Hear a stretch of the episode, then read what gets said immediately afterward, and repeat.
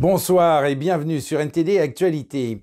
Hier, lors d'une session parlementaire tumultueuse, la Première ministre Elisabeth Borne a eu recours à l'article 49.3 pour forcer l'adoption de la réforme des retraites.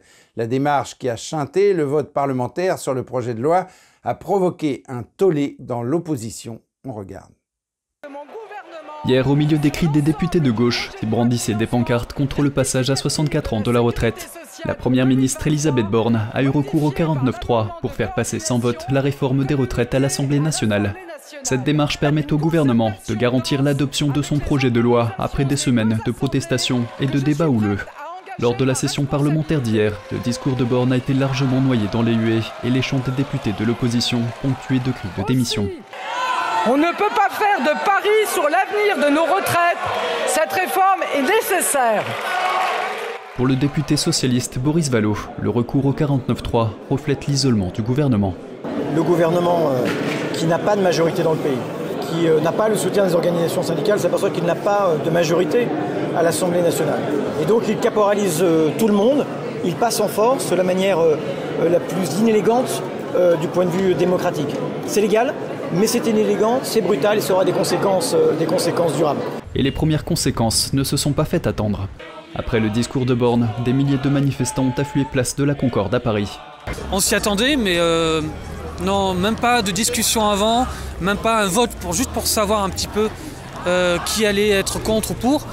Direct le 49-3, non, c'est c'est dégueulasse quoi. C'est, on se dit, à quoi ça sert d'avoir une Assemblée nationale, un Sénat, des syndicats, des manifestations depuis des mois, euh, bon, tout un système politique et de, démocratie, pour finalement dire, bon bah allez hop, claquement de doigts, 49-3, on n'en discute plus et on passe à la, suite.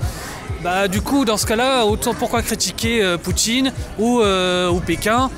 Voilà, autant se mettre en dictature, ça revient au même, c'est pareil. Voilà. Je me demande, et même des élus se sont demandé, pourquoi il y a encore cet article 49.3 qui est dans la Constitution? Ce n'est pas normal.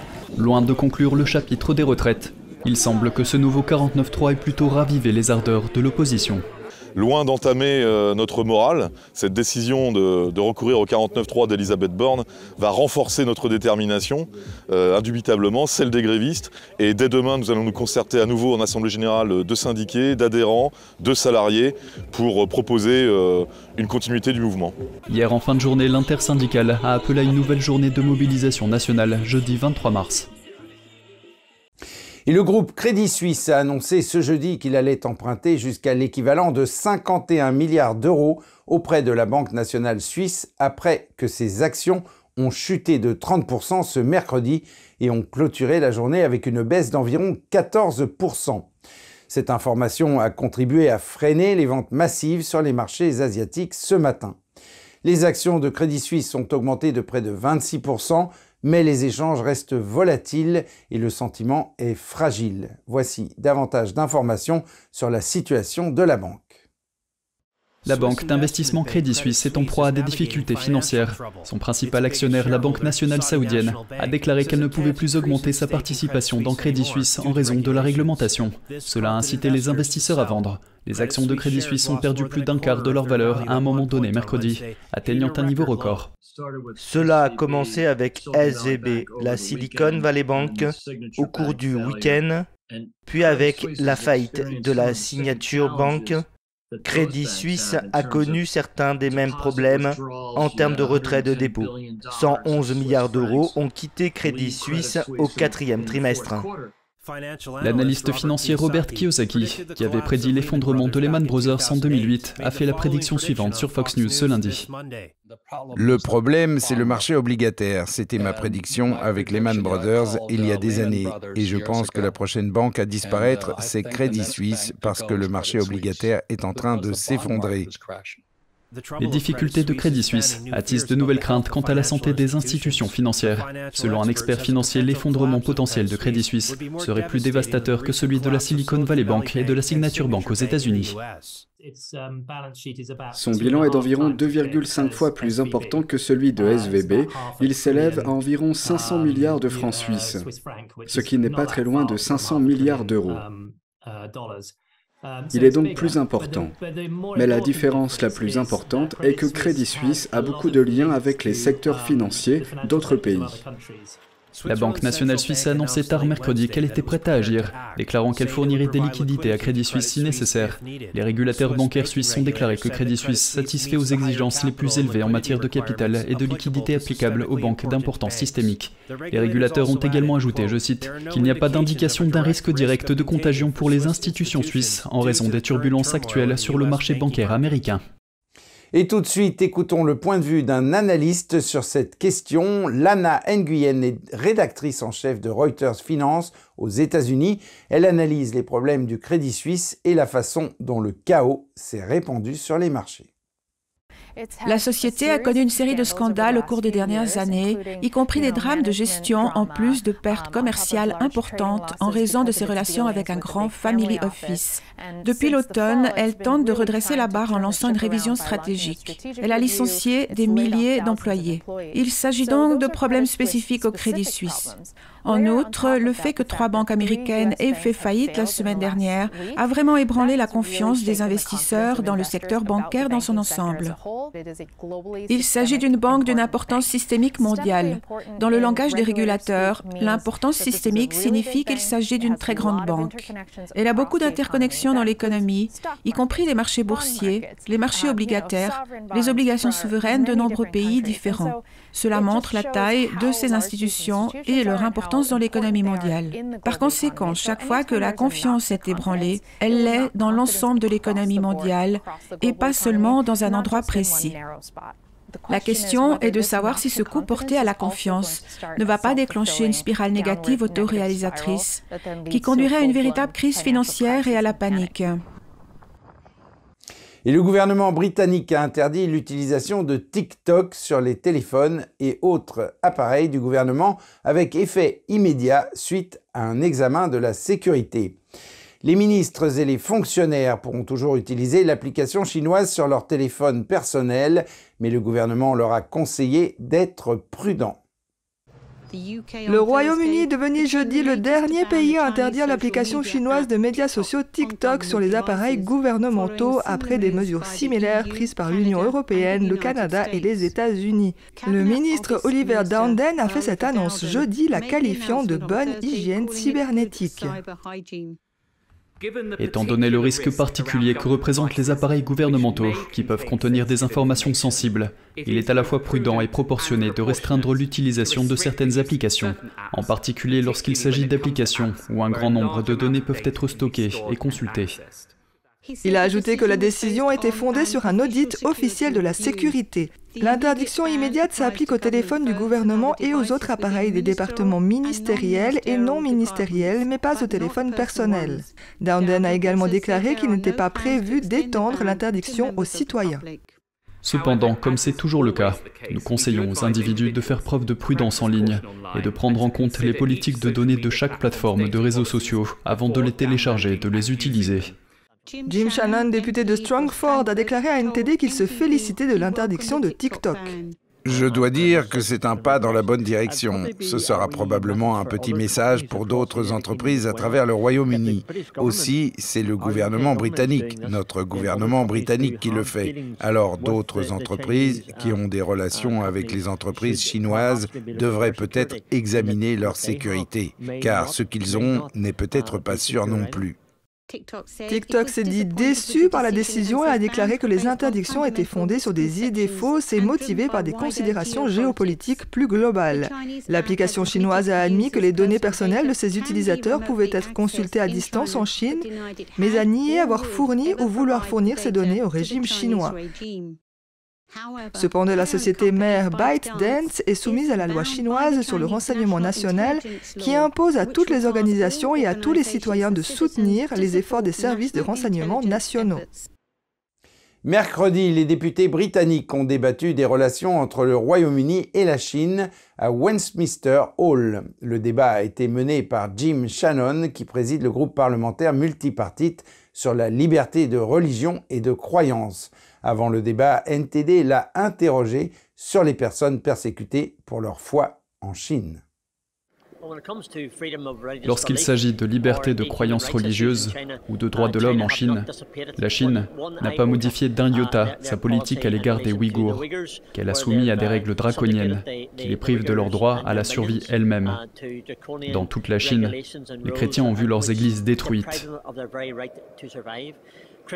La police secrète chinoise a dit que les églises prennent le nom des gens, qu'elle assistait même aux réunions et qu'elle prenait les noms des gens qui s'y trouvaient. Nous avons les Falun Gong. Nous n'avons pas oublié, mais les Falun Gong ont été soumis au prélèvement forcé d'organes contre leur volonté. Et là encore, cela dure depuis des années.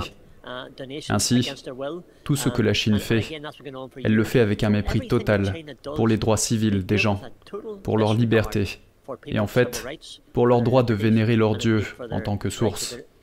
C'est pourquoi les droits de l'homme en Chine sont en perte de vitesse. Il est clair qu'il est de plus en plus difficile d'avoir une religion, ou même de jouir de la liberté d'un quelconque droit de l'homme en Chine.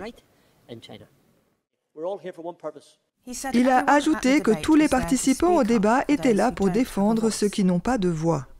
Le président sud-coréen était au Japon jeudi. C'est la première visite d'un dirigeant coréen depuis 12 ans.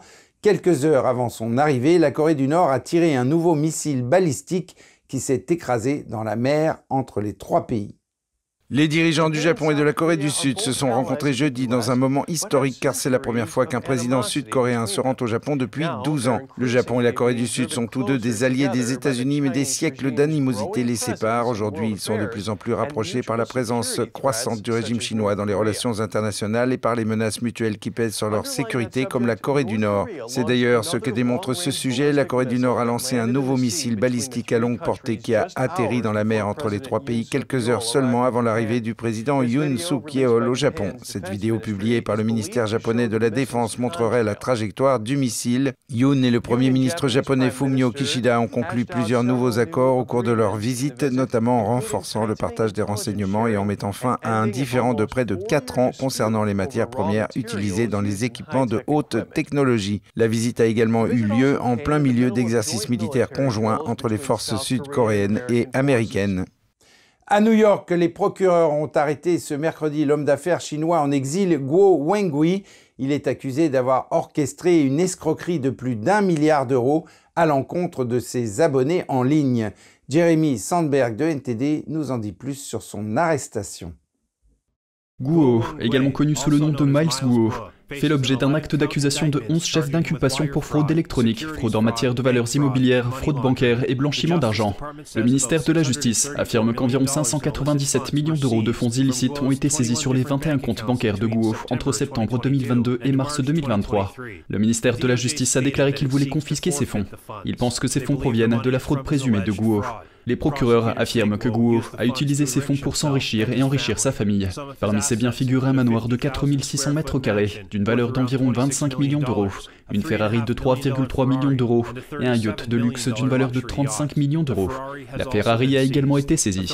Les autorités affirment que Guo et son conseiller financier de longue date, Kim Ming-je, ont trompé des milliers d'abonnés depuis 2018 en leur promettant des retours sur investissement. Le milliardaire chinois, âgé de 52 ans, s'est réfugié aux États-Unis en 2015 et a acheté un appartement terrasse dans un hôtel surplombant Central Park. Selon les documents déposés au tribunal, il a acquis une grande popularité en ligne en tant que critique virulent du Parti communiste chinois vers 2017 et exploité sa célébrité pour solliciter des investissements. Guo a été arrêté mercredi matin lors d'une descente du FBI dans son appartement.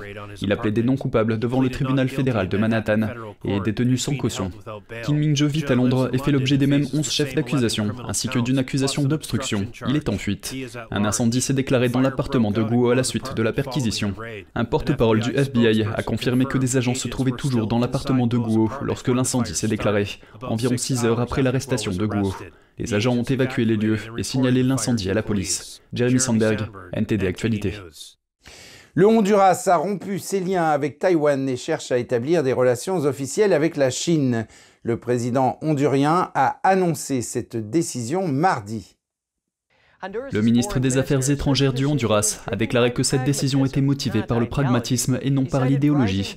Il a cité l'augmentation de la dette et les besoins d'investissement. Le pays doit environ 550 millions d'euros à Taïwan. Le ministère des Finances indique que la dette extérieure totale du Honduras s'est levée à environ 8 milliards d'euros au troisième trimestre 2022. Cette décision intervient à la veille d'une visite de la présidente taïwanaise Tsai Ing-wen aux États-Unis et en Amérique centrale. Si le Honduras met fin à ses relations avec Taïwan, l'île ne comptera plus que très alliés diplomatiques. Voici ce qu'en dit un analyste. Pour la Chine, l'intérêt est purement politique. Il s'agit d'enlever un autre allié à Taïwan et de confronter les États-Unis, et c'est ce qui est en train de se passer. Nous faisons partie des pièces d'un jeu d'échecs international, mais nous ne le comprenons pas. Nous pensons que nous sommes des acteurs importants. Si nous établissons des relations avec la Chine, la Chine se sert de nous. Taïwan a accusé la Chine d'attirer ses alliés en leur promettant des prêts massifs. Le ministère taïwanais des Affaires étrangères exhorte le gouvernement hondurien à réfléchir attentivement à sa décision. Il l'avertit de ne pas tomber dans le piège de la Chine.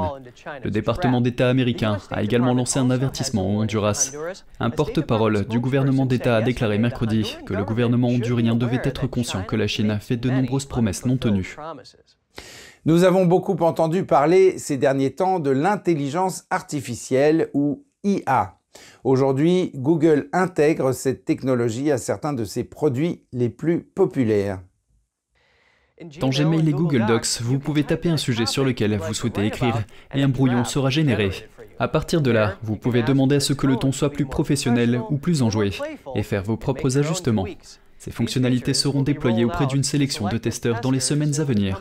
Google dévoile également un outil de création d'applications d'IA pour aider les entreprises ou les gouvernements à créer leur propre chat ou assistant numérique alimenté par l'IA.